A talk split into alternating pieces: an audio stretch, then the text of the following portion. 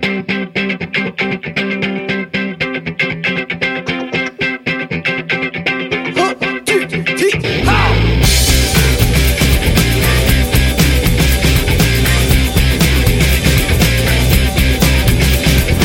大家好，欢迎收听深夜谈谈播客网络旗下的大内密谈，我是高端边缘多，我我是现在是用二倍速在说话，我是第七，我是杨澜，你是什么？我是杨澜，这里是切图家。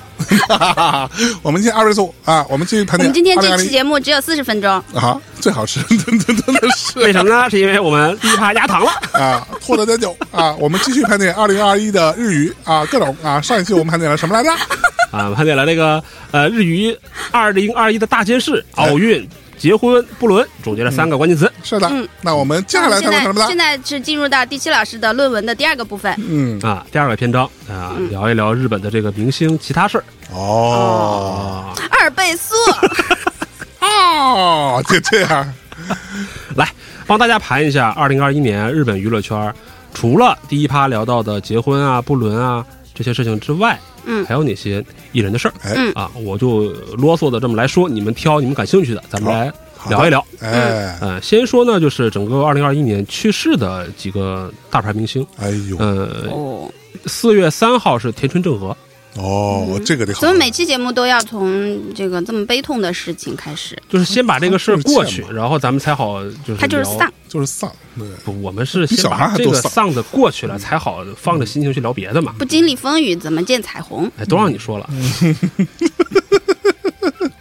嗯，呃，田村正和，啊，呃，一九四三年八月一日，呃，出生，啊呃，日本演员。嗯，啊田村正和那个大家肯定都知道，他就是古殿任三郎对的主演。古田任三郎是我唯一可能是这种比较长的日剧，嗯，我是唯一全部看完的。全部啊，拍了全部的全部。然后还有番外篇。呃，反正我当年能找到的，我全部看完了，哦，是我非常喜欢的一个。我也看了一些，但是没有全部，还是很好看。就他那个音乐一响，DNA 就动了，你知道吗？对对对对对，嗯，包括他这个你哼一，下呢？我哼不出来，我啊，音乐圈，就包括田村正和他扮演这个古殿任三郎，古殿任三郎，这个嘴还是，第七老师不适合二倍速。要不你一点二五倍速好不好？对，啊，就包括这个，包括田村正和他扮演古殿任三郎这个啊，舌头发烫是吗？就包括他出演古殿任三郎，就是用手对吧，顶着这个脑门儿啊，哎这个思考的动作都已经成为很多日本，比方说明星啊，或者是综艺圈的一个常备梗了。嗯嗯，对呀、日本人好喜欢模仿，对，他们每个人都必须要有一个绝技，就是模仿某一个名人。是对，他可以更在一些大型的一些庆典场合呀，会瞬间活跃气氛的。嗯对，像我们的那个嘉宾多明老师，嗯，他也非常喜欢，喜欢到他的婚礼的开场曲，就不是用婚礼进行曲，是用古田任三郎，对对对对，然后嘎嘎往里走，给哎我乐死了。哎，我突然想到一个问题，我们这期节目还放不放歌呀？放啊，放。对，嗯，那除了这个呃古殿任三郎之外，他嗯可能还演了一些爱情剧，其实大家都非常喜欢。哎我还以为说大家都不 care 了。我觉得还是很 care 的，因为我觉得是这样，田村老爷子是可以，比方说演什么样的爱情呢？比方说跨年龄的爱情，观众一点没有违和感。比方说他跟这个松隆子，表情是怎么回事？你有违和感是吧？没有没有你你不服我的意思是说，没有违和感的人有很多，啊？哦，连佐佐木大叔都可以演。佐佐木藏之介是吗？对呀我不行，我觉得这个很有违和感。为什么？他就是一脸特别愁苦的样子，就感觉不太像跟年轻女孩谈恋爱的样子。他他跟你比呢？谁更愁苦？我现在的表情戴上了痛苦面具，比较愁苦一点。就包括他跟松隆子演的这个镇平哎，啊，一段就是伪父女恋。不过我觉得田村正和很帅，而且我觉得他就是啊他是有混血血统吧？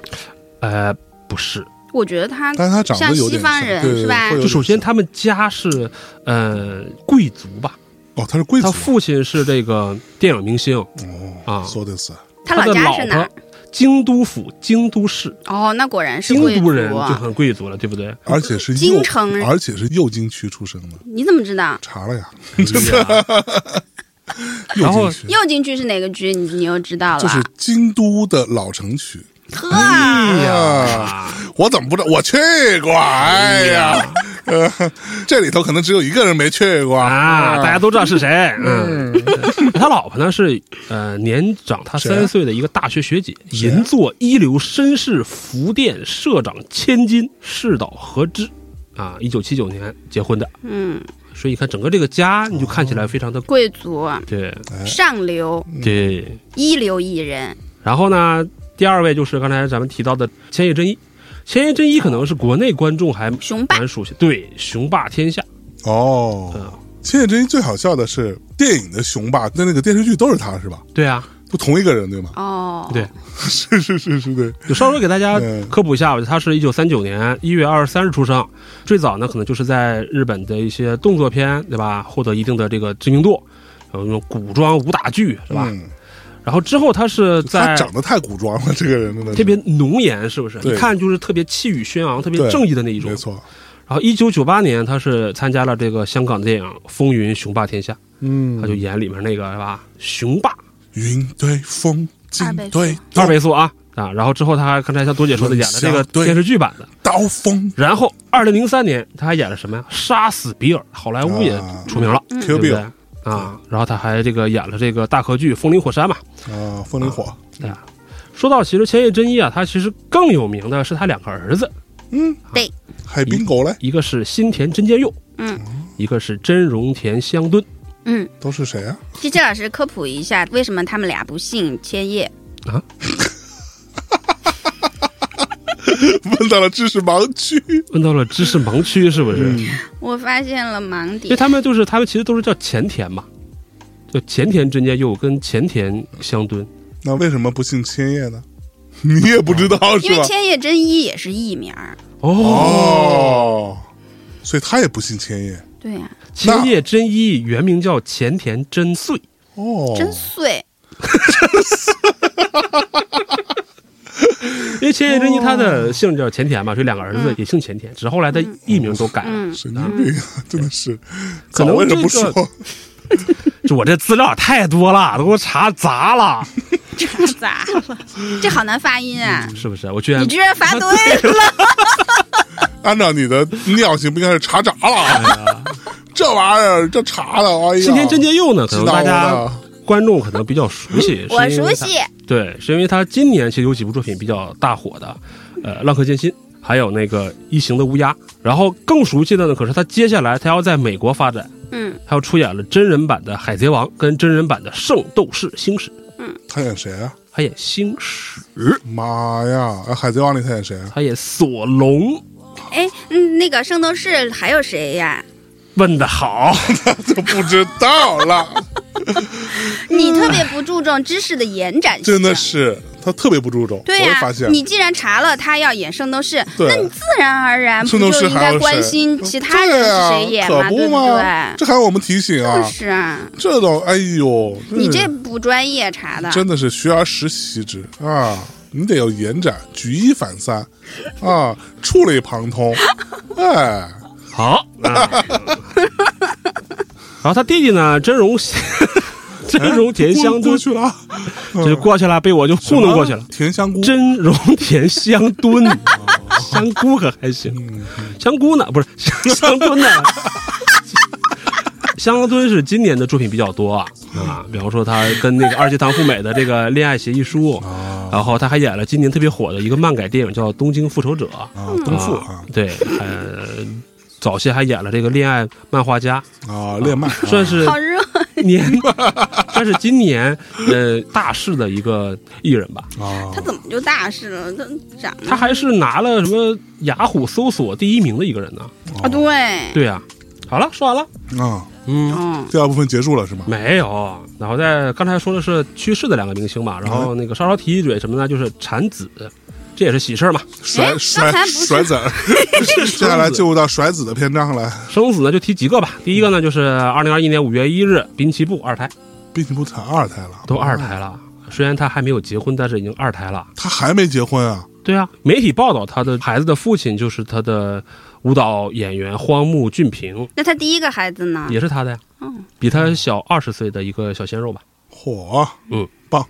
对吧？怀孕比较低调，反正人家可能就把所以他的逻辑就是说，我也不一定要结婚，对，但是我就是要跟他生两个孩子，啊，可以，棒这可以是吧？嗯，还有一个是个的上周的吧，就十二月十八号，多波月华子生了第一个孩子。是谁？多波月华子是一个日剧或者是日本电影的一个嗯女艺人，她呢就是在二零一九年十月一日啊跟一个摄影家熊田贵树结婚，然后二零二一年三月份宣布怀孕，然后今年的十二月份呢就在一个电影的那个发布会上啊宣布说，哎，这个母子平安。哦，对，这是产子的这么一个事儿。可以稍稍提一嘴啊，就是今年其实还有一个生孩子，就是金泉佑为，也是一个偶像，但他这个事儿就稍微有点复杂他是谁嘛？啊。这个你可能不认识也无所谓，但总之他是一个跟日本 YouTuber 结婚的一个女艺人。你也知道，现在就所谓的日本网红啊，但是结了婚生了孩子，又出现一些幺蛾子。哎，她的这个 YouTuber 老公被曝骚扰未成年少女，哎呀，出了这么一个幺蛾子的事儿你。这么痛心疾首她，其实可以归到不伦里面，但是也就把它放到这个里面来说了。因为他不够有名儿，嗯，对。然后反正就是可能快离了吧，应该就是。赶紧离，来吧哦，说到一些这个 呃产子，然后再接着说一些关于有争议的话题，有争议的艺人吧我。们最喜欢有争议的话题了。好，我先抛出一个吧，这个算是呃今年上半年比较大的一个瓜，就日本甘利这个经纪公司女社长被曝骚扰旗下女演员，嗯，是不是信息量很大？等等等等等等等，再说一次，甘利是一个经纪公司的这个名字，他《们的阿甘正传》的甘，对，就是 Sweet Power 嗯，啊，又甜又有力量。哦，啊。他这个女社长冈田真弓，五十三岁，被控骚扰旗下女演员。你先说说他们这个公司都有哪些艺人？好，那这个你旗查了，下有桐谷美玲、库北真希、黑木明沙等女艺人。嗯。可以啊，啊，还有什么樱庭奈奈美啊，哦，他们公司都是女的，就女的比较出名嘛。嗯，然后现在我们也明白了为什么都捧对女的了。对吧？那这个事儿是怎么呢？就是旗下头有个女演员叫铃木有花，这个是化名啊。这社长长什么样儿？呃，我们不以外表评价，特别但 T，特别的汉子，特别特别的硬，嗯，就这么一个。然后说呢是在东京有豪宅啊，然后就是请这些女演员过来，然后豪宅里面有双人床，那桐谷美玲不会？但人家都已经结婚生子了，那刚出道的时候呢？对，谁知道呢？嗯所以我觉得这个事情可能在接下来的两年还会有发酵，就是可能会有陆续的演员都会退出啊，或者什么之类的。Me Too 啊，啊。对，但这个这个 Me Too 就转到了少数族裔 对身上，少数群体。对少，数群体，很微妙的这个事情，所以这是年初三月份的一个特别大的一个事儿。嗯，嗯，然后三月份还有一个事儿，这是跟哎这个多姐这家有关的一个，嗯。呃，就是 NMB 四十八的一个女偶像叫横野姐，嗯，哦，三月十二号、三月十八号，先后约会两名吉尼斯艺人。哦，哦，嚯、啊，你说这个事儿是不是？但是都是 Junior 吧？没有啊，一个是关八里面的横山玉，哦，横山玉，横山玉，你说这哥们儿就是，比方说我十二号被拍到跟横山玉出入同一酒店，然后十八号过了几天，我又跟他的一个后辈叫什么？叫杰尼斯男星福本大晴，嗯，这个不认识。在电影院约会没出道的应该是。然后在商务酒店过夜。那在商务酒店过夜，那也人家也有可能不在一个房间呢。对，也可能他们就是这个 他们就是都住在同一个酒店了，恰好，对哎，呀，具体的事实咱们不知道，嗯但是总之呢，这个事情被爆出来了，你同时约会两个男的杰尼斯，本身他自己也是女偶像，然后又跟两个男偶像约会。哦，这个事儿的后续男偶像不都跟女偶像约会吗？哦是吗？你有什么证据？内娱不都是吗？内内内娱内嫂子，内娱完了，内娱完了，内娱完了内娱完了，放一遍，放一遍，放一遍啊！那这事儿的后续呢，就是这个女演员解约辞退，然后哦十一月份才复出，就重新发了 ins 说自己要重新复出之类的。哦，嚯，但其实两个男艺人没有任何的影响，对嗯吧？哦，因为他那个劈腿嘛，嗯，那可能就是日本对于女偶像的要求会更确实严一些吧。对，凭什我么呀？我自己的感受就是，我觉得日本对于女性的要求就是更严格，是啊，就是还蛮就是呀，嗯。而且我觉得特别逗，就是他们在批判福原爱的时候，啊。特别多的人提到最多的一点就是觉得她不管孩子，哦，就觉得她最大的错不是出轨，而是把两个孩子放在台湾。然后作为妈妈，就是不管孩子，他们觉得这个是最错的，嗯哼，你看这我就觉得很可笑。我们笑。刚才第一趴不就聊了嘛，包括跟那个圣子也是因为这个呀，嗯。结婚人家她那个男朋友说你得在家，对吧？相夫教子，嗯，就是日本社会整个对女性的这个，就是我觉得回回归家庭就是他们觉得对婚姻最大的错不是出轨，而是不管孩子，而且是女的不管孩子。对，如果男的如果不管孩子，男的不，他们绝对不会觉得是一被接受个错。的，对呀，对呀。就觉得男的在外边打拼还要管孩子，东初不就是吗？就是啊，老婆就是啊生了三没人批个孩子，判他说他说每个孩子就给一万日元一个月，我们并没有映射元是多少钱？嗯六百块钱 六。百块，五百多。够他妈干嘛的？操！这个艺人又抠，然后他老婆还生了三个孩子，我们没有映射内地艺人啊，我们只是说日本艺人东出。说的好，好的啊，来，接下来又是一个女艺人哎呦，大瓜，言上的事儿，言上到底怎么解释？就是这事儿就是到了引起了网上很大的，对，就是热搜，热搜负面热搜。负面热负面热搜哦，这是谁呢？是咱们木春大神的女儿木春光希，哦。三月三十号这个事儿说起来就又复杂了。这叫什么？这叫辱日了。对，哦就是日本也有键盘侠，啊，辱日辱日了，，这事儿。说来我听听，我啊开心开心，嗯，华伦天奴哎这么大的一个国际品牌，哎，三月三十号啊，拍了一组这个广告。他是在中国选了关晓彤，韩国选了孙艺珍，日本就是光熙。他开始拍的宣传照倒没有什么问题，他是那个呃选自这个四山修斯的这个电影作品《草迷宫》，把时尚与日本传统元素这么结合起来了。结果这个上了视频就不一样，电视广告里面呢，就是光熙穿着这个华伦天奴的鞋啊，踩着和服腰带和榻榻米，主要是踩着这个和服腰带了，可能就是引发了日本的这个这榻榻米也不应该呀。对，就是你穿着鞋踩在上面了，土族就觉得说你辱日了，哦，冒犯我们了，然后在日本就引起轩然大波，第二天就下架了，哦，真的？对对吧？那有没有引起日本网友普遍抵制华伦天奴呢？嗯，那就不知道了。但反正瓜你看又没有扒清楚，对，这才是重点，对吧？辱日之后，我我 日本有没有全民？那华伦天奴有没有？道歉呢？对啊，华伦天奴有没有道歉你？这是问了我好多宿命题啊！有没有解约呢？问了我好多宿命题啊！嗯，对不对？那有没有解约呢？对啊，这个我可以说，后续都没有查。哎，明哲保身，好嘞，是不是？嗯，哎，不过你们怎么看木村光希？木村光希这几年，包括他接下来一部电影《牛首春》也要上了。嗯，就是在我感觉，就是他资源这么强大，但是好像日本人的口碑还是不太好。嗯，不光是因为他们家就是饱受争议嘛，你像木村，还有他妈，就是经常上到日本讨厌排行榜，经常。被骂。哦，真的吗？嗯对啊，木村就是经常上榜的呀。我还以为木村是所有人都喜欢欢的也是上榜，最讨厌的也上榜，啊对就两极分化。木村，OK，嗯，因为木村光希就是一个还蛮典型的新二代的一个出道逻辑，嗯，配备最强的资源，对吧？对啊配备最好的，无论是时尚啊、杂志啊，还是什么媒体啊、品牌啊，whatever，对吧？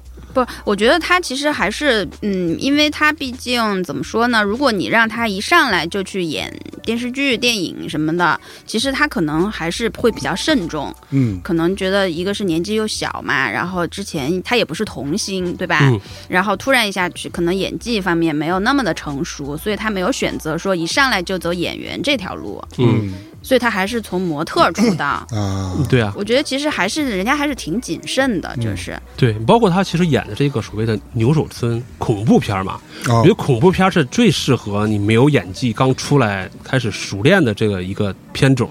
嗯，我倒不是对我们恐怖片有什么歧视？就突然开始歧视恐怖片了。就怎么着？看不起我们恐怖片？就是他可能需要演员只是表达一些恐怖啊、惊叫啊。哦那也很考验演技啊。哦，在我一个偏见啊，我觉得很多日本的这个呃女演员都是演过一些恐怖片儿，然后慢慢磨练了演技走出来的，说的是，是不是？我觉得还有一点是工藤静香可能她的争议性会更强一点，为什么呢？那肯定的，就是有人总说他非常功利啊，或者说他是把他女儿营销啊，不是因为他大家先入为主，已经就是把他当成一个敌人了。为什么呀？就因为因为她是木村的女人啊，对呀，他把木村拓哉抢走了呀。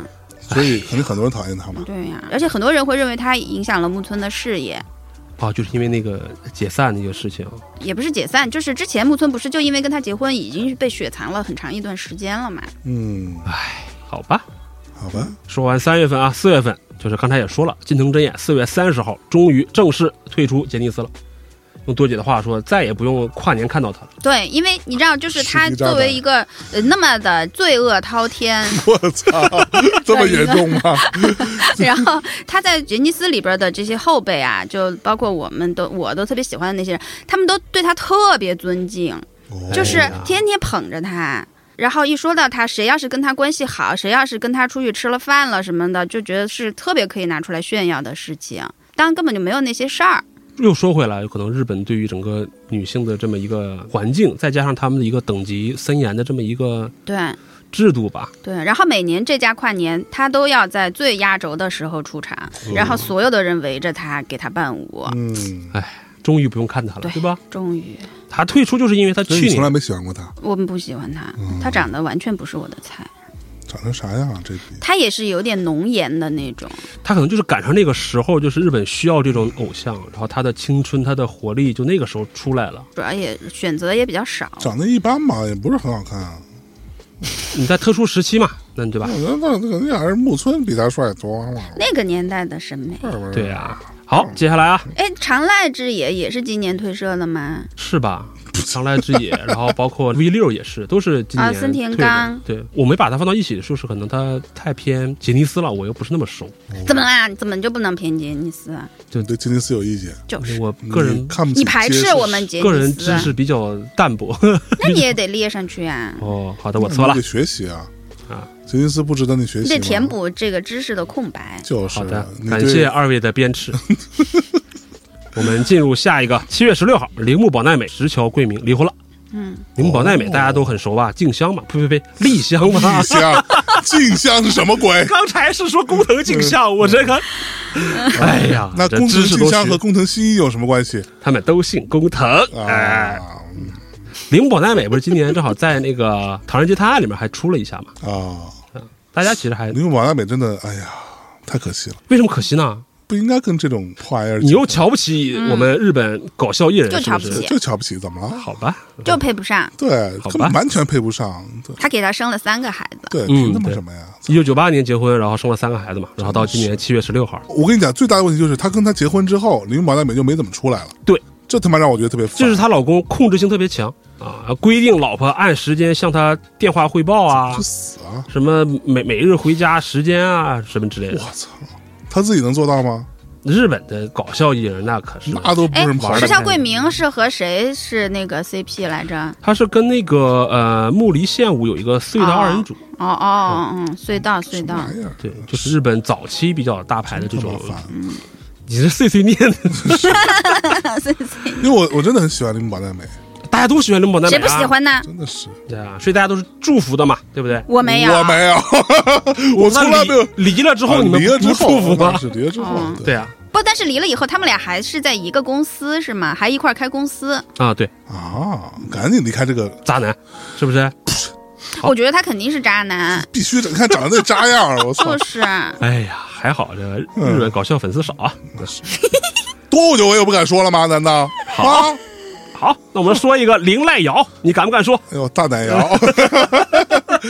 八月二十六号，林濑遥，他是因为什么事儿呢哦？他确诊新冠了，哎呦然后呢，就是住院治疗。本来这个事儿没什么，啊，但是八月那个时期正好是日本其实新冠还蛮严重的时期，哦，对，就会有网友说，那哦，你明星得了病，患了新冠就有医院治，那普通人怎么就得排着吗？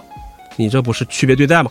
就是难道大家不能理解说这个社会就是有等级的吗？尤其还是在日本，对吧？对啊，这而且日本的等级制度尤其明显啊，而且普通民众怎么就没有医院治啦？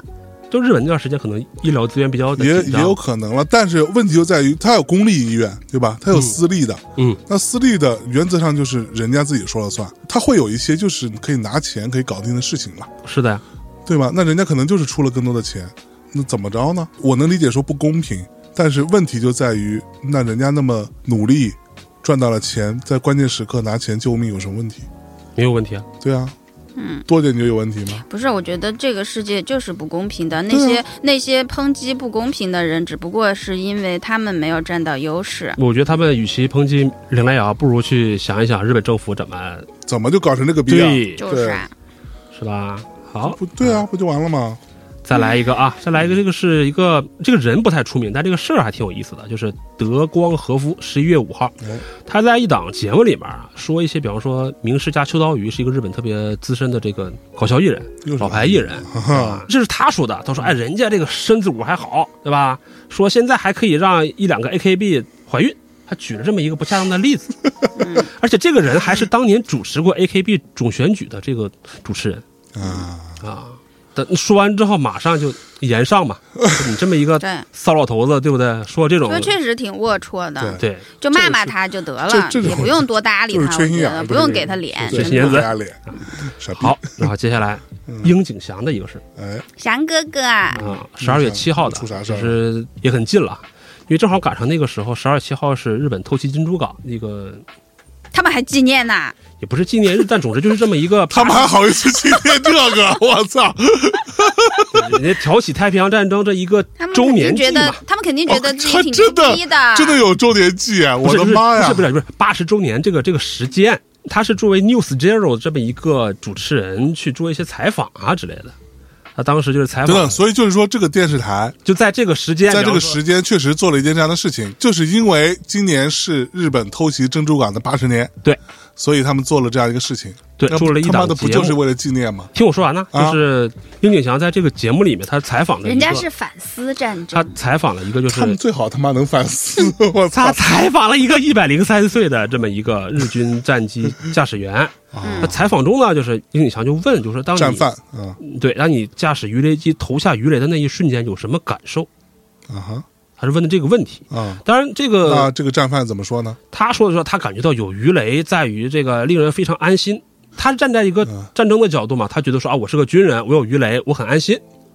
这个说法其实是非常确实，他其实已经非常顾左右而言他了，对对但是他都还就是死不愿意去承认说他做了不对的事情。他他去杀人了，但是这个不重要，他是素人嘛。那樱井翔就进一步来问这个事情，他就是说他他想问，就说你有没有意识到当时在打仗，而且你这个鱼雷下去之后可能会有人死。樱井翔还是希望能够啊往反思上引导他的。就是啊所以翔哥哥三观可强哥哥三观可以的，对但是啊，这个日本的大部分的网民不是这么想，他们觉得你这个问题非常的粗鲁啊，啊，对呀、就是你现在日本民众其实就是这样的你一种你站在他们日本民众的那种思维中，他觉得说啊，这个 我为什么站在他们家的思维中？我我去你再解你再去理解为什么他们去网暴樱井翔嘛？哦，站在我们的角度上，樱井翔是反思的，是好的。那为什么日本人网暴啊？是因为他们觉得啊，你这采访这个他们觉得对这个老人老很失兵，礼。对，意思就是说你你总想暗示让人家这个承认他自己犯下的这个罪行啊，你啊，不然嘞那，不然嘞？那他不应该承认吗？是呀、啊，日本网民都疯了吗？这心态已经到这种程度了吗？所有的日本人都会认为自己是战争的受害者。啊，还是有一点点少数的，对吧？就是在这个世界上，极少数对，嗯，那他们他们没有意识到自己是发动战争的那个，他们没有意识到，他们觉得战争是一个给全人类都带来灾难的东西，然后我们要去抵制战争。但是至于这个战争是怎么起来的，他们就绝口不提。所以为什么咱们一直讨论，就是说日本这些电影反战还是反战败嘛？嗯，有的人是反战的，但有的人是觉得说我我们只是输了而已，还是这个的角度。包括明年有很多跟二战题材有关的影视剧，也有一些吉尼斯家的人参与，我觉得可以哦观望一下。是。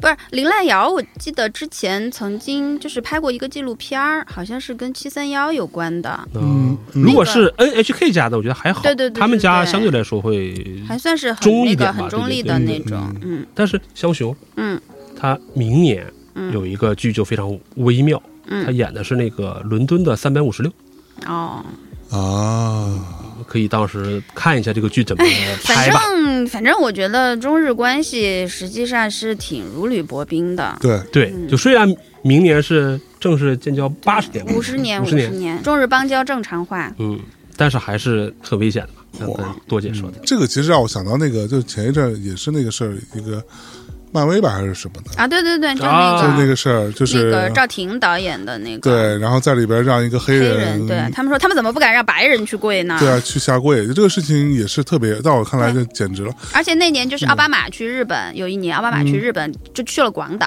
啊！然后一堆日本人就说 奥巴马应该去广岛那个原爆纪念馆去去下跪去谢罪。嗯。什么哎呀。的。，我想说你们他妈的怎么不来南京谢罪呢？真的是操，傻逼太多，真的，而且白左真的就是傻逼，真的是。我管我觉得这个事儿真的没办法，我觉得还不能光是用这个两个国家的立场不同来解释。对，我觉得即使再立场不同，这个世界应该还是有一个唯一真理的，对对吧？嗯，在有一些事情上，是我觉得是的，好吧。那关于日本的艺人碎碎念，咱们就告一段落。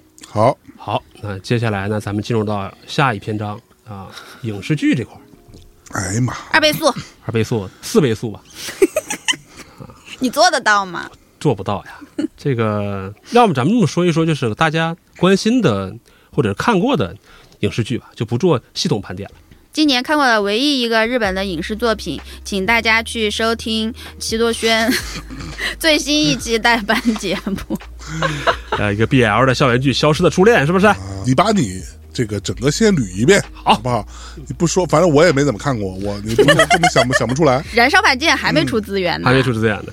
这样，那我就先给大家简单介绍一下，从几个角度吧。啊。第一个角度呢，从日本票房来说，票房卖的好的，肯定是大家都觉得这个是。呃比较受欢迎的比较，受欢迎的吧。哎，啊，比方说哦，，我还看了《浪客剑心》，那是肯定的嘛。嗯，比方说，从从最开始今年年初的《鬼灭之刃》剧场版，银魂啊无限列车，对《无限列车篇》啊，《银魂》嗯。的 Final，、然后就是这个苏达跟春花的这个像花束般的恋爱，哦，这也是一个今年豆瓣日影评分最高的一个。有村架纯。对，村花跟苏达，嗯。然后新福音战士，哎，这不是啊，《新世纪福音啊战士》第第四部啊，终章。终章。名侦探柯南，啊又出现了，黑色的弹丸啊，这部真的不行，这部真的不行，是不是？名侦探柯南这部真的真的鬼一样，妈就！是就是他现在开始在边边角角的这个人里面下了太多的文章，然后凑了一个电影版出来，真的是哎。然后接下来就是《浪客剑心》两部嘛，一部是这个人诛篇，一个是这个追忆篇吧。啊，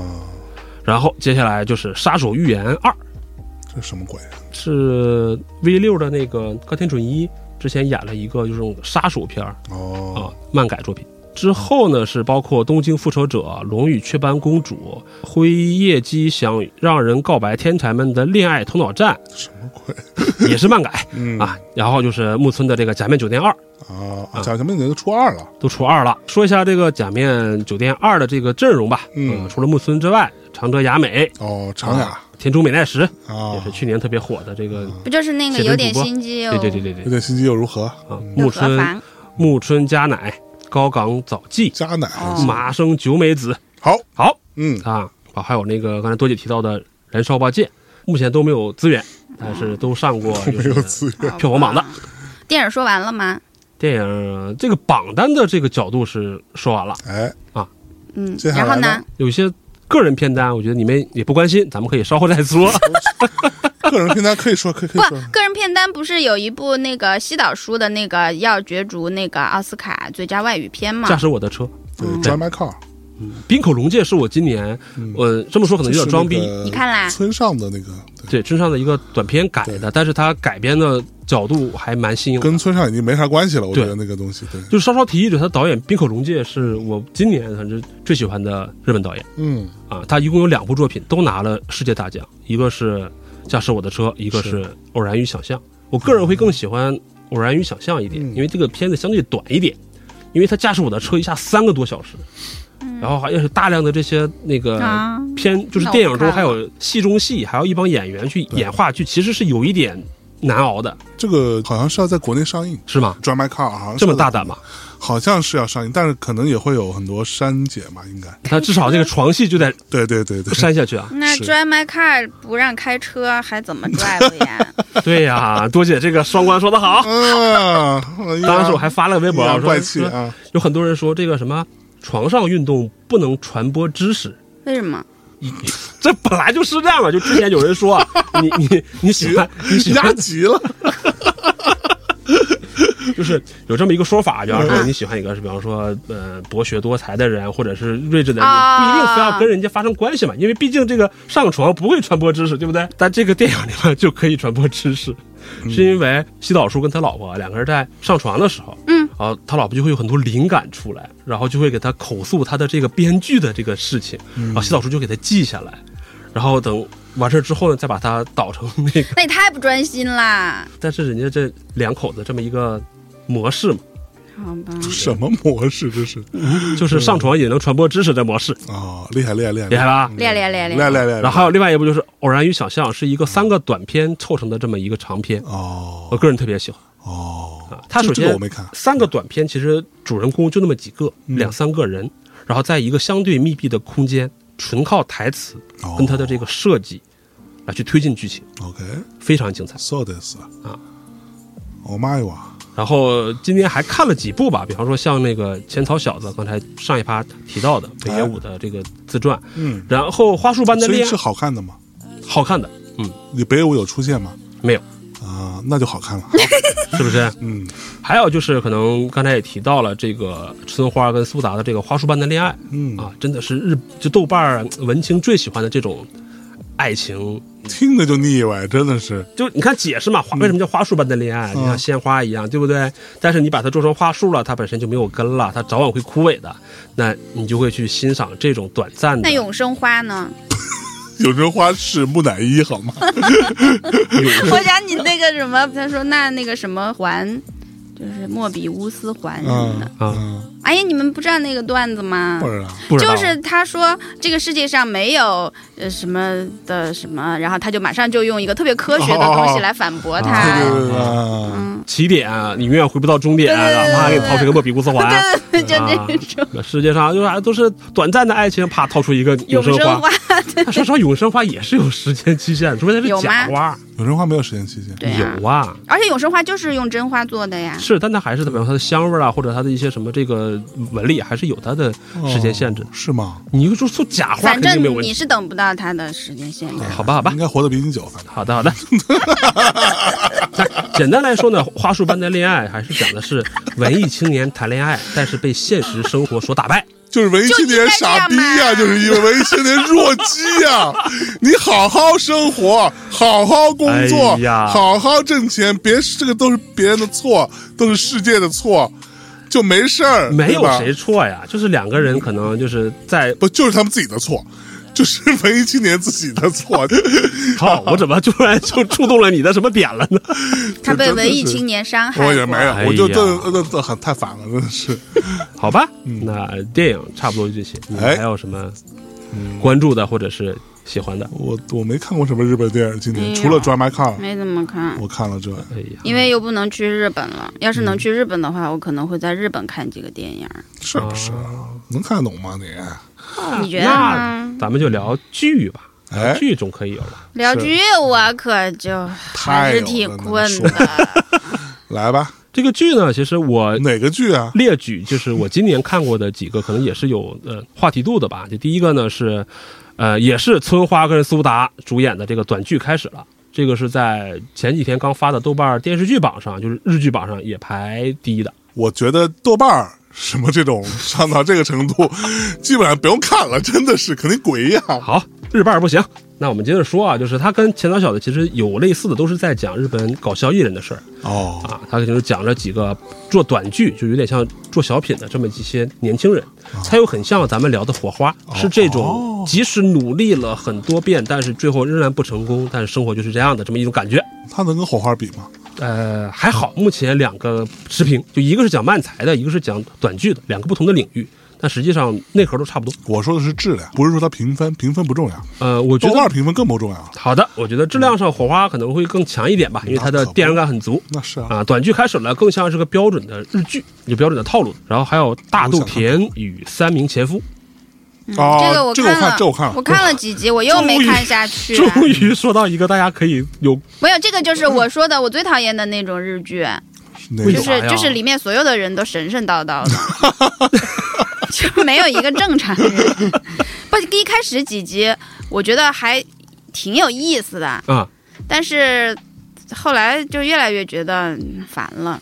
是吧？嗯就觉得老是在好像显示自己多有个性，神神叨叨的多多 special 的那种，那你会喜欢那个他们之前那个吗？嗯四重奏吧，就是是就不喜欢嘛。啊，我还很喜欢四重奏哎，百元御二的就是那个大豆田，然后花束恋也是他编剧的，嗯，对，最完美的离婚也是他的，啊、都是这种调调的。对对，嗯，其实对我们来看，可能是它里面的台词啊、剧情的设计啊，还是很巧妙的。说实话我也没看完。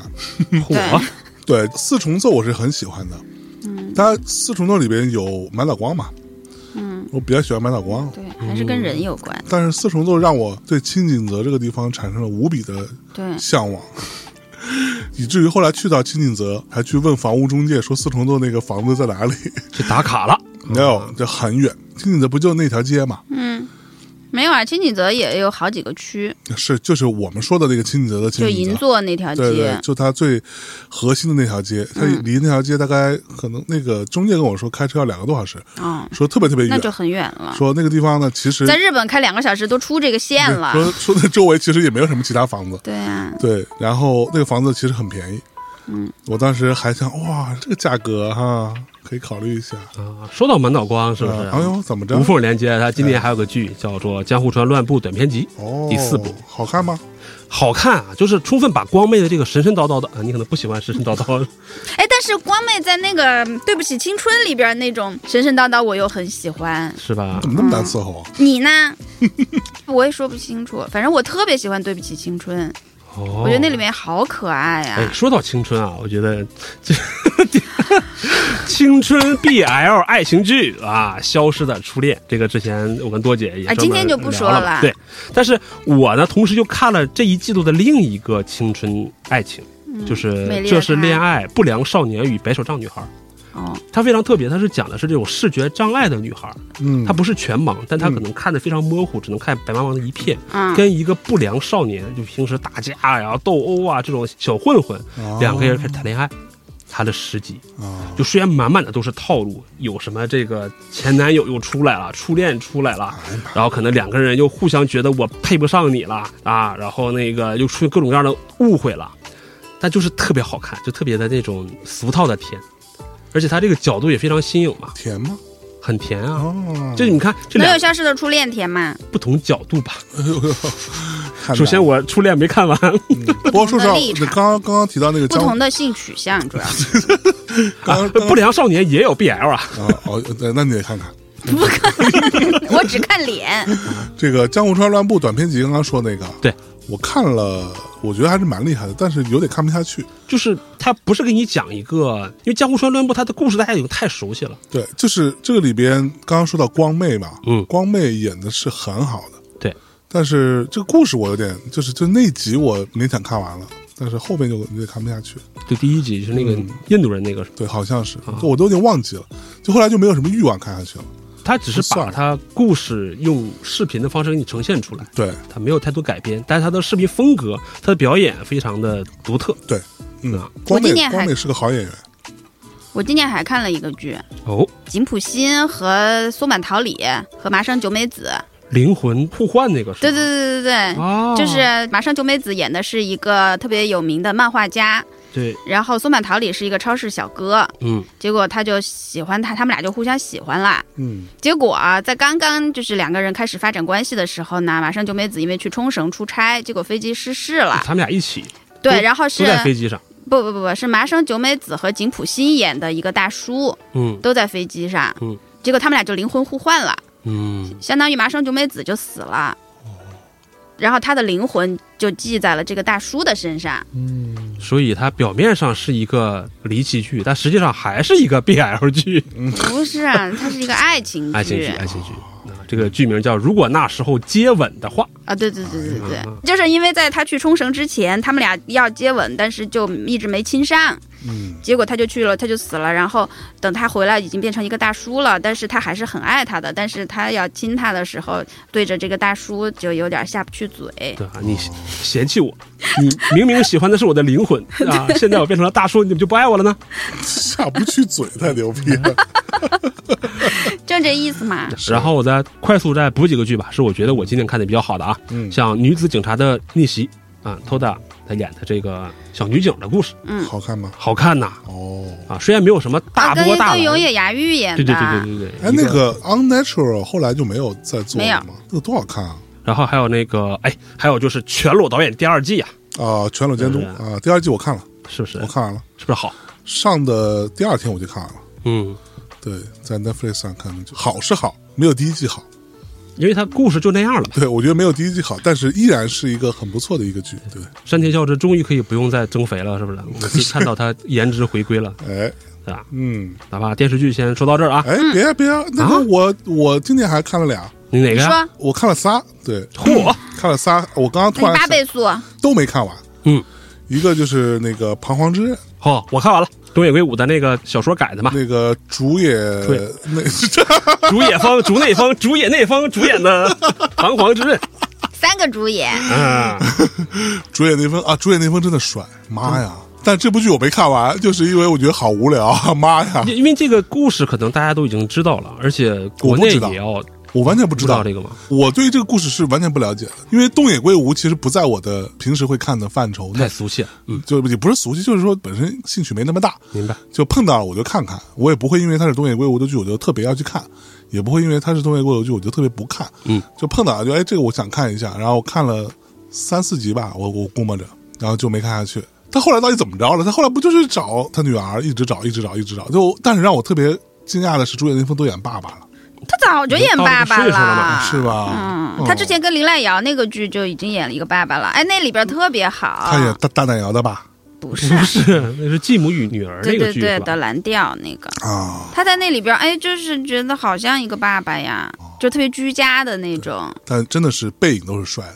对对对对对，实话说，我觉得就是我很少说男人帅啊。嗯，日本只有两个男人让我觉得是真的帅，一个是木村拓，一个是竹野风一个，是竹野内丰。竹野丰，哎呀，这两个让我觉得这是真的嗯不服不行。反正我帮你去嗯。科普一下剧情啊。反正你也不打算看了嘛，不打算看嘛对对彷徨之刃可能在国内也要翻拍电影，哦。那就是简单就是说，就是他一个父亲一个女儿两个人相依为命，女儿有一天呢就晚回家没回来，被以下有剧透，对以下有剧透，是被几个小混混给呃性侵致死，对，打了药，然后就是他的女儿，哦主演内小混混丰的女儿就这么遭受了又用了药，然后又注射，然后又性侵，对。可能最后就死了。对，然后他们关键还拍下了证据，拍下了视频，对，然后在他爸爸就要去复仇嘛。然后对，在警方调查的时候，他爸爸就很无意间就看到这些证据，他去指认嘛，就是这是不是你女儿？他就看到了所有这些残暴的镜头，对。然后他就在心中他就心中就是我要亲手杀了他，嗯，就是要手刃他，而且他第一集就已经找到了一个小孩儿，并且给他给捅捅死了。对，他整个故事一共一共有几个一小孩？共六集，一共有三个小孩儿嗯，嗯，啊，两个是做主要的凶手，还有一好像好个像一个是个富二代是吧？对，还是个富二代。第一集就干掉一个，剩下的五集一直在追杀另一个人。啊，整个这个题材，这个故事讲就是说，你去围绕这个道德和法律的这个问题。你站在任何的角度来讲，一个父亲肯定要手刃他这个仇人，那必须。但是他周围爱对呀。他，但是他周围的人又会希望这个父亲不要去犯下这个。那日，本又没有死刑，但是最后这个父亲还是死了。你想，这个父亲死了哦，那那两个人死了吗？主犯没有。影片最有争议的一幕就是这个父亲最后设计各种各样的套，然后这个陷阱，然后终于在大庭广众之下要抓到这个男孩了。他当时也跟警方联系过了，嗯这个意思就是他我投降，啊，对不对？我啊，哎，我怎么觉得我看过呀？这个韩国拍过一版，那是吗？总之就是说，那我还年轻，对不对？我投降了，日本也没有死刑，嗯，但是这个主演林峰就不想放过他。最后一刻的时候，他的枪都举起来了，要把他打死的时候，然后警方开枪啊，制止。了。所以这个神就是非常的堵的一个故事，是。快速结束电视剧。还有一个也是我在看的。啊，《真凶标签》，哎呀，我也看了，没完，它是二十多集，但它是前半部十集出完了。哦，反正是你看了十集，相当于没看。你看完了是吧？我看完了，相当于没看，相当于没看。哦，好嘞，绕了一个大圈子。好嘞，那这个就过。然后另外一个就是有，也是我最近在看，也是没看下去的，就是《最爱》。《最爱》确实好，确实我目前看的是好的，嗯，但是我不知道它有没有出完啊，所以就还没看下去。应该十集出完了吧？哦，好看吗？我是因为他知道他是为了恩的那套班底，对，包括音乐啊、节奏啊，这个都是那样的，但是我也没看下去。我大概知道这个套路，嗯、为了你爱的人，然后大家都去做一些隐瞒的事情什么之类的。嗯、不知道最后有没有崩，反正我还蛮期待的。行吧，找时间把它看下去。好，我说完了。好，来啊，进入动画。嗯，很快啊，因为我今年看动画非常少，很快啊，看了三部半。啊，一个是 《七小计程车》，一个是《平家物语》，一个是《JoJo 的石之海》，还有没看完的《国王排名》。哦，哎，多姐看了什么？我就看了个《平家物语》，还没看完。我没看《平家物语》，剩下几个，嗯，《国王排名》我看了，嗯，JoJo 就不说了啊。这个《七小计程车》没看，《七小计程车》还没看的听众，我建议大家还是看一遍，真的是今年一个难得的神作动画。哦。就是你可能对二次元比较排斥的，也可以看下去。它不是那种标准的像日式那种说那个哎 Q 版呐、啊，或者是那种画风的。嗯，好的，好的。周周就不说了是吗？周周就不说了吧。你可以找一期专门聊一期周周的。嗯，但周周确实我觉得动画是越做越好。我完全不了解。周周，这是聪明人。我只知道周周丽。对，就是哦，一下就嗯点到了这个的精髓上。就比较聪明的人才能看懂，所以。对呀、啊，我什么都看不懂。怎么回事？这个人，我凡是需要用脑子看的剧情，我都看不懂。啊，也不至于啦。因为我不认为看剧需要脑子。带脑子是吧？那国王排名呢？我没看呀。啊，国王排名我觉得还不错。是吧？我看了，我没看完啊，因为我就是在大概我录那个谁那期，呃，土豆吕岩，嗯，他俩给我推荐的。他们那个时候刚出了三四集，好像那时候我在看，我就看到三四集，我也看了三四集，后面还没看。嗯、关键这个剧挺有意思的是，我跟我女儿同时在看，哦，都已经到这个程度了，是吧？嗯、这个父女二人同时追番，同时追番，然后有没有有没有交流和讨论？呃，反正就有共同话题了。啊，所以好看吗？你觉得？我觉得前几集还好吧，就是还蛮。反套路的，嗯，就是这个主人公什么都不行，但是就是把敏捷这个天赋点加满了，你会很好奇这么一个设定他如何走下去啊？对，那《平家物语》多姐觉得好看吗？就是没有特别的惊喜，可以看，嗯、因为它故事本身没有，就是你你很熟悉《平家物语》的故事了嘛，所以它只是用动画的方式给你讲出来。嗯、但我个人可能是。特别喜欢《平家物语》的一个点，是因为我之前可能并没有那么熟悉了。对于平家，可能都只知道平清盛的事儿；对于袁家，就是啊，与这个元赖朝月夜京的事儿，不知道平家还有那么多子子孙孙，他们每个人 对，就每个人都有自己的那个人物的一个特点啊，嗯、每个人的情感进去啊，就这个是我看这部番最大的一个感动吧。嗯，因为那个平仲盛，平清盛的嫡子嘛，对，其实他是一个特别值得大书特书的人。是的，虽然他死得很早，他当时就是因为各方面条件都特别好，所以就是觉得是绝对是这个评价的继承人。是的，而且他自己本身就是各方面的修为也都很高。对，他也是特别热爱中国文化的。哦，就之前有一次在故宫有一个瓷器展，嗯哼，然后当时展出了一个从日本过来的一件瓷碗儿，嗯，那个瓷碗就叫马黄瓣，嗯，就是因为它是一个修补过的。一件瓷器，嗯，就是因为那个瓷碗当时就是因为是平仲盛给中国的，应该是杭州那边吧，反正就江浙那边的一个寺庙捐赠了很多的东西，很多供养、哦、给这个寺庙，然后当时这个寺庙就送给他一个这个碗，嗯，结果后来就一代传一代，传到了这个足利将军家，哦，结果就碎掉了。然后败家碎了，这败家徒弟。然后他又把这个碗拿回中国来，让中国人给他。就是让他再换一个，换一个新的，以旧换新可还行？对，在保修期内就过吧？保了都，保修期是吧？将军都换了，百年了。木换了一个了。结果呢，这个碗当时已经停产了，它是一个应该是一个龙泉窑的，所以是是从杭州过去的嘛，哦，就停产了。人家说换不了了，我们现在已经停产了，说给你补一下吧，嗯，然后就拿几个不橘钉儿给它橘上了，啊，然后又送回去了，然后就一直传传传下来，变成了重文哦重要文化财。是重文还行。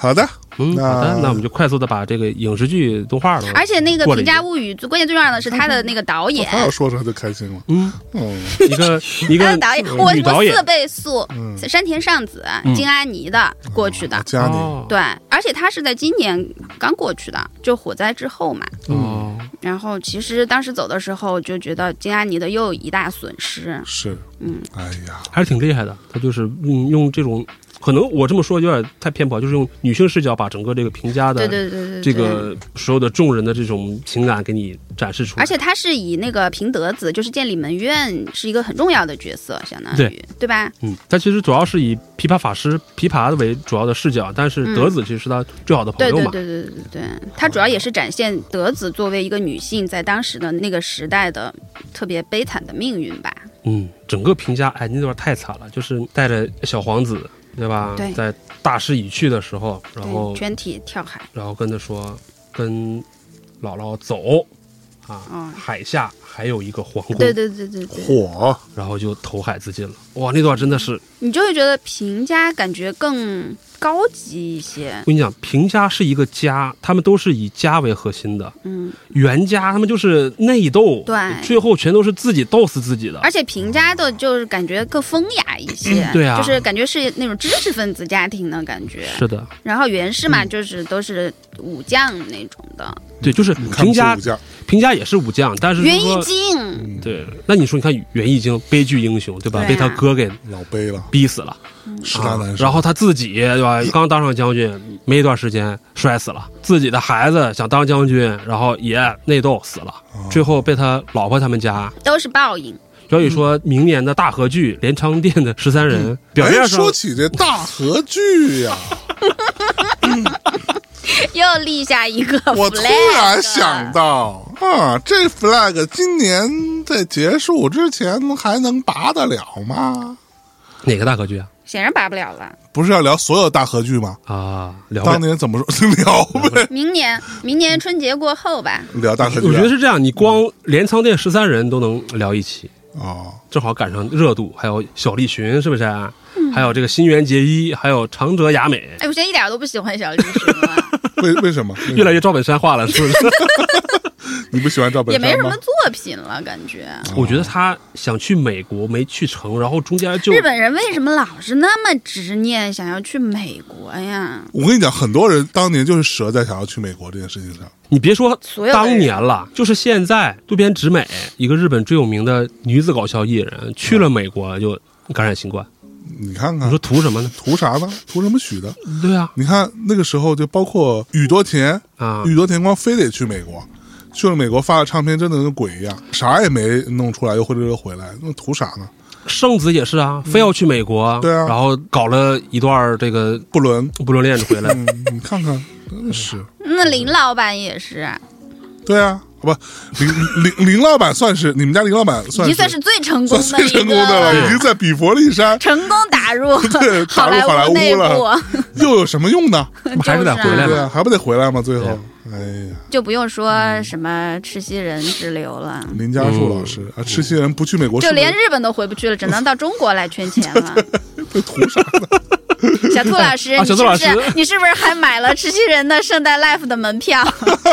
小兔老师今天在我微博下面还提醒我说一定要提一下，我看见了。好吧？啊，接下来呢？进到最后一趴了。接下来我们来说一说这个我看过的二零二一年日本电视综艺的一个小盘点。日本电视圈有一个奖叫做银河奖，就专门颁给这些优秀的日本电视作品的。是它有一个月间赏，哦每个月评一次。哎这里面有几个呃综艺节目，我可以推荐给大家啊。第一个就是我本命推荐的《水妖日当烫》。哦，啊，松本人志的综艺吧。先科普一下，这个综艺呢，就是水妖日当烫是做一些假设的节目，它会由艺人提供一个提案，比方说，假如啊这么这么做，我想做个测试。比方说，一个人在点打电话期间，别人给什么他都接着，哈哈哈，就这么一个测试然后搞了一帮艺人 这有点意思。嗯，还真是。搞了一帮艺人，然后假装那我以后要注意一下。就是你知道，米娅那个时候做过，在我身上做过一个测试，嗯，就是当我玩游戏的时候，她给什么我都吃。嗯，那他都给了你什么？他 刚开始他会往我这边递一些什么水果啊、小饼干啊什么之类的，我都是默默的就张嘴就吃了，没有任何的迟疑。到后来他开始给我塞什么瓜子壳什么的，我也都吃了。瓜子壳都吃我吃完之后我才会把它吐出来。对，啊。就是一些特别好玩的一些你可能想不到的一些点，他们都会用一些艺人来做一些实验。哦好，那这一期呢，推荐什么呢？叫做大盆小盆解散哦，大盆小盆是日本的一个搞笑艺人搞搞笑艺人组合，不说我都知道，啊对不对虽然我没听过，是一个老前辈，那可不六十多。岁了，哎五六十岁了，这吧？我怎么就没想到呢？这个假设是什么呢？他比如说，嗯，验证一个我说，脑子已经不老转了。呃是吧？捧 万物。这次验证是什么呢？他就说是老年组合如果忽然说解散的话，看大家的反应是什么。哦你，看，他如果是年轻人，可能还有一些冲动，但都已经这么多年了，大家觉得说不能有什么过激反应了吧？对，不能幺蛾子了。对吧？结果呢？一般来说呢，就第一组的这个组合比较符合大家预期，就是一个老头跟另一个人说说，哎呀，咱们解散了，哎，我最近身体不行，我最近怎么怎么样？然后对面说你不能解散呐、对吧？你要走了，我也退出娱乐圈了，嗯两个人抱头痛哭痛哭流涕嗯，节目就我怎么觉得我听过呢？嗯你没听过，我没有没听过。大盆小盆这个是最新的，哦我这是听过。这是常规的一个套路，对吧？啊，到了第二组，大家说大盆小盆师傅，说他俩关系不太好，嗯，他们担心翻车，结果真的翻车了，就是他们。这是一个啊不是现场，就是视频拍摄出来的嘛，就是一个整人环节。那大盆年纪大一点，他当这个整人这一方，都跟他说好了，说你跟小盆说咱们解散，但其实这是假的。哦，好，把小盆约过来，在一个小房间，大盆就说吧，咱解散吧。小盆解散吧，我正想说这事儿呢，然后两个人就互相开始抱怨对方，嚯，就是大前辈啊，哦你可以理解为，比方说像于谦儿、郭德纲这种哦，级别的。当然，都是设计好的，不不不，这个真的不是设计好的，是真的没有想到两个人会翻脸。哇，就正常来讲，真大家翻脸了，真翻脸了，因为他本来之前就已经积怨很深了。这个我会待会儿讲为什么两个人矛盾不好。嗯，当时节目拍一半就拍不下去了，然后这个后面的人就出来跪下来，到这个程度啊致歉嘛。当然，这个事情后来跟节目组沟通了之后呢，他们觉得还是能放的，啊就把他给放出来了。所以大家就会很好奇，说这两个人为什么关系不好？就做了很多期节目去回溯他们俩的关系。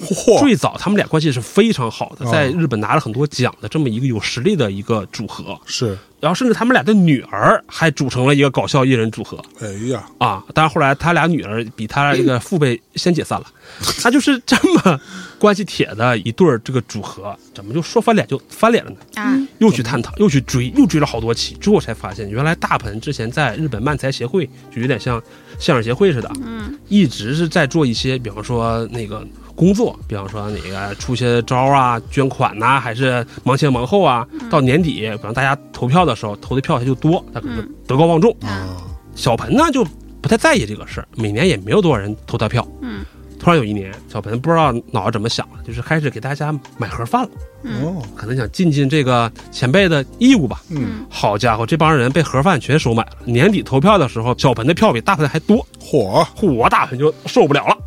妈的，老子辛辛苦苦这么多年积累的事儿，你一年就给我超过去了。买个盒饭就其实是很小的一个点，对吧？嗯，但其实就上升到了两个人开始互相不来往，互相上完台就不说话哦，这么一种级别。那我觉得大鹏不对，对，现在大部分人主流观众还是认为大鹏不对的，对，但是都是老前辈嘛。怎么你还站队了呢？体现一下我的存在感。嗯但总之，这个节目到后期开始，两个人回忆的时候，有很多这种往事又出来啊，哦两个人感激涕零啊，又感动啊。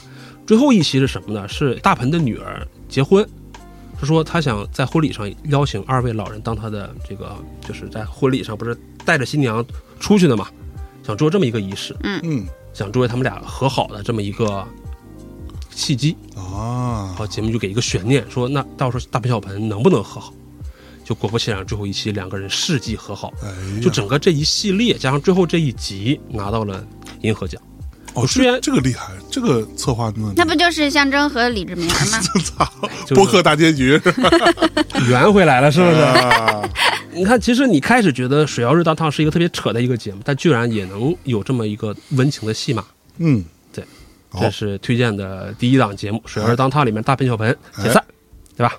还有一期呢，也不是一期吧，就是一个最近刚结束的一个赛事，就是日本漫才大赛，日本 M 一二零二一，夺冠的呢是一个嗯、呃高龄组合，他们创下了这个漫才史上年纪最大的冠军。嚯，啊，一个哥们儿叫长谷川雅纪，五十岁，嗯，一个哥们儿叫渡边龙，四十三岁五十。岁怎么就高龄啦？你就想吧，他们，比方说现在是中国青年相声大赛，受到了冒犯，比如中国青年相声大赛，大家都是在找出道不到十年的或者是十五年的这么一个、啊一个艺人，是。一个五十多岁老头儿出来了，跟一个四十三岁的五十多岁怎么就老头了？他看起来很老，那是他的问题啊，不是五十多岁的是问题啊。是是是他的问题，他又没有头发，又长得非常的丑，他是一个看起来年龄更大一点的老头子。哎呀，那但是其实上是这样，你放到日本的搞笑艺人这个，他年龄稍微比较偏大一点，哦，而且他之前一直一点成就都没有，哎，但是还是能坚持下来。我是这么觉得，就一直熬着，就一直挺着。你知道皮划艇的故事吗？怎么就皮划艇怎么了？就就挺了什么呢？意思就？是原来他们华纳原来有一个人叫皮皮，干的 挺苦的，但还一直挺着，简称皮划艇。这个人还在吗？不知道，他如果听到节目的话，会打个喷嚏，是不是？呃，我不认识，反正跟我没关系的。华纳的皮皮，我也不认识。皮划艇，但总之，他们这个组合叫锦鲤。夺冠之后呢，日本，比方说我们那个，他们一直就叫锦鲤啊。对呀、你看，转发这个，锦鲤，对，就是50岁才就就连锦鲤都要熬这么多年。嗯对呀、其实最大的一个感触是什么？就是日本搞笑界可能算是相对来说能够公平的实现梦想的一块净土了。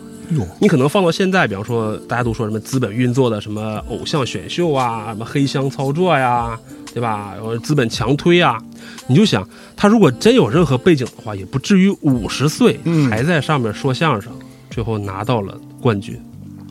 他这这么多年，比方说他年纪这么大的话，他其实，在年轻人心目中就没有什么一些什么嗯粉丝基础，他可能也上不了电视节目，也没有那么多钱。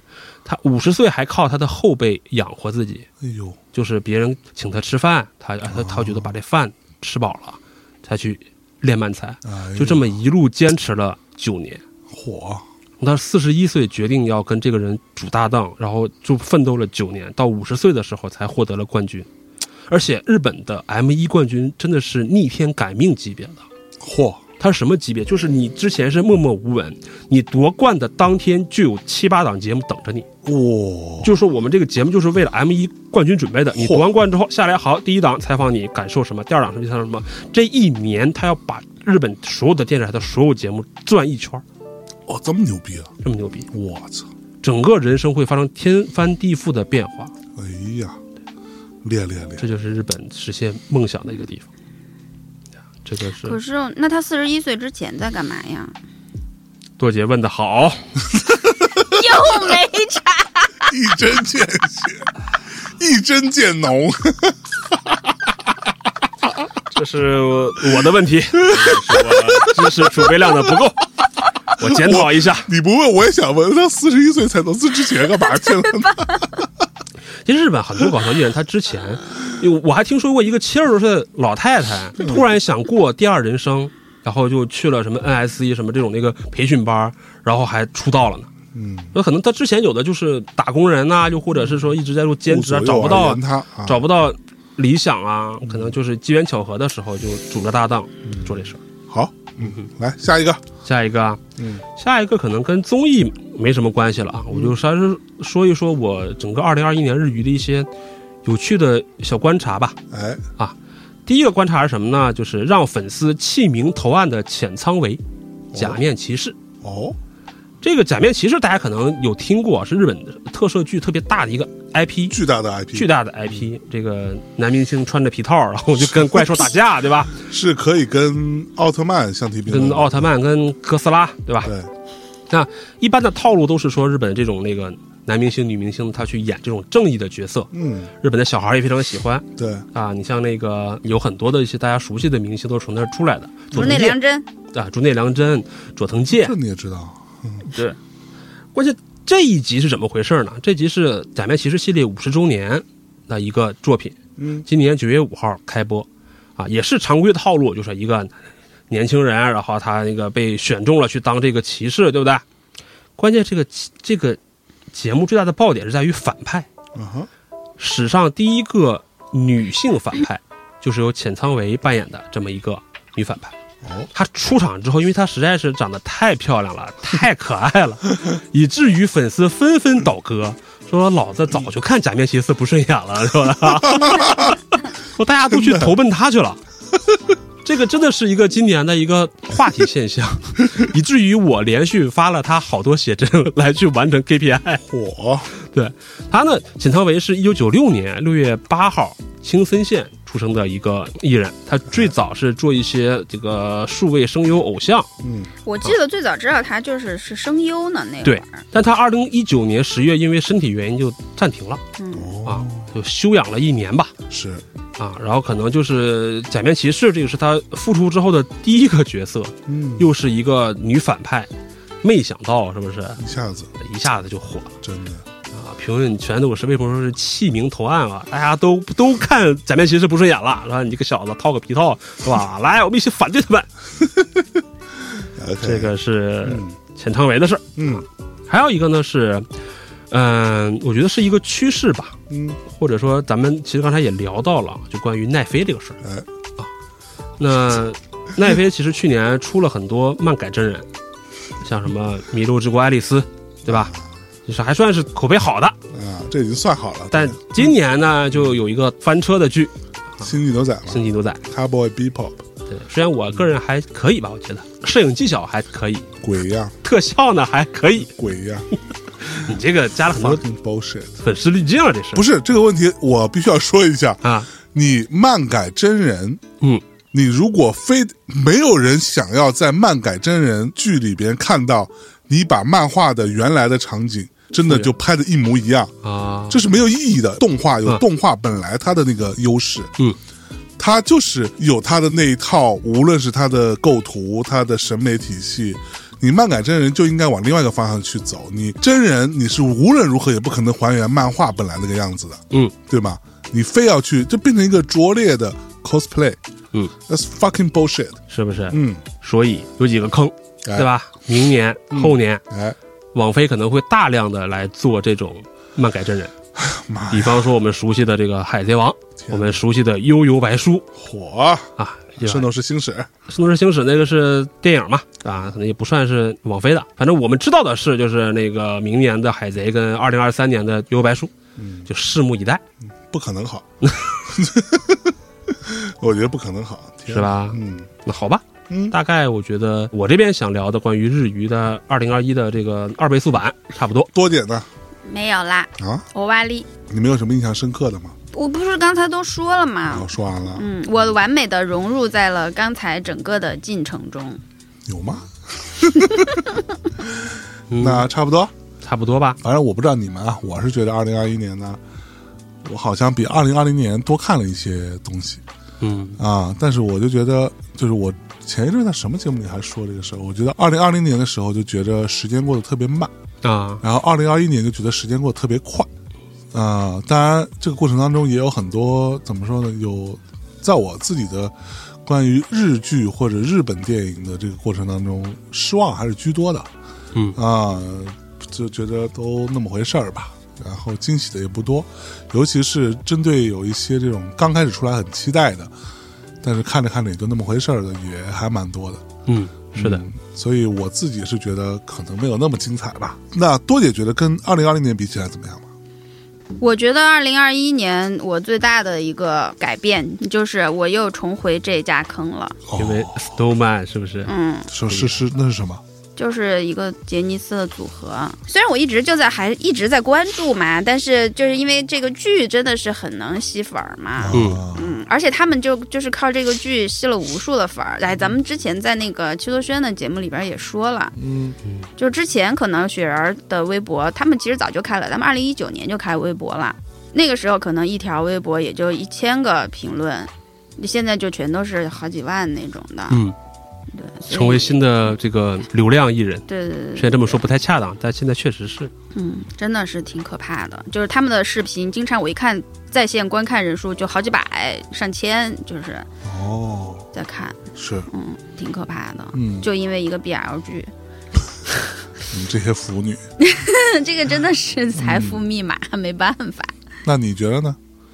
我觉得二零二一年确实看的这个呃方向会更多一点，可能不像我之前电影啊或者是电视剧看的多。啊，今年开始逐渐了解一些日本的音乐圈啊，或者说动画也看通过不了几部啊伦了解音乐圈的，哎，就是还有补充一下，就啊今年日本 Oricon 那个年间榜销量，啊，呃，雪人的两张单曲是前两名，然后第三名好像是阿拉西吧。所以我就觉得，其实，在一般受众的心目中，可能觉得日本乐坛其实也完犊子了。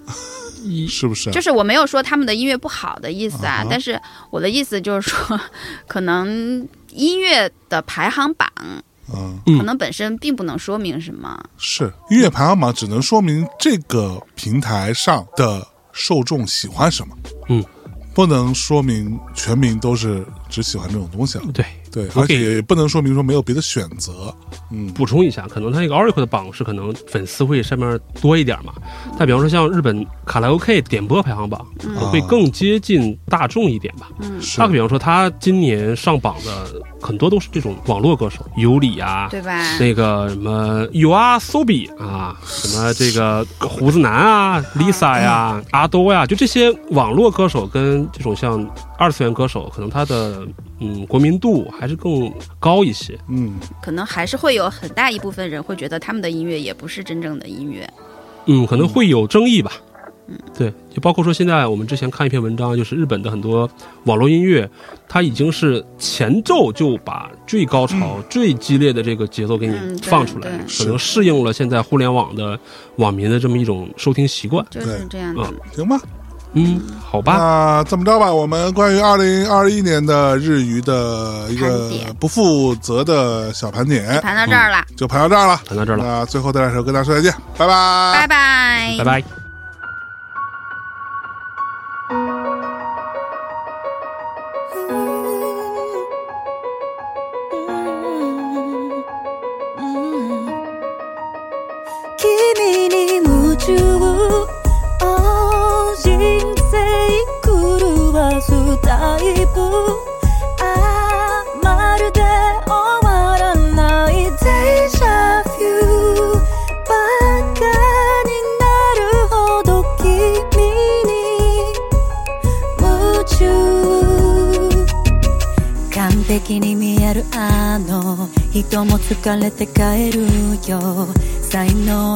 には副作用栄光には影がつきまとう驚くのドアが閉まる。靴と鎧を脱ぎ捨てる。あーここから先はプライベート。心の損得を考える。余裕のある自分。ガヤになります。今どこにいる？すぐそこに行くよ。Oh baby baby you you you.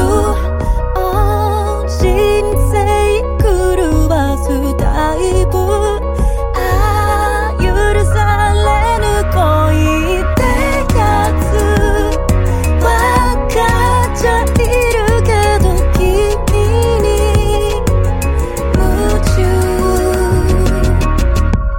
序盤は完全ノーマーク。火がつくと止められなくなる。普段からおとなしくて嘘が下手そうなやつあるある。嘘じゃない。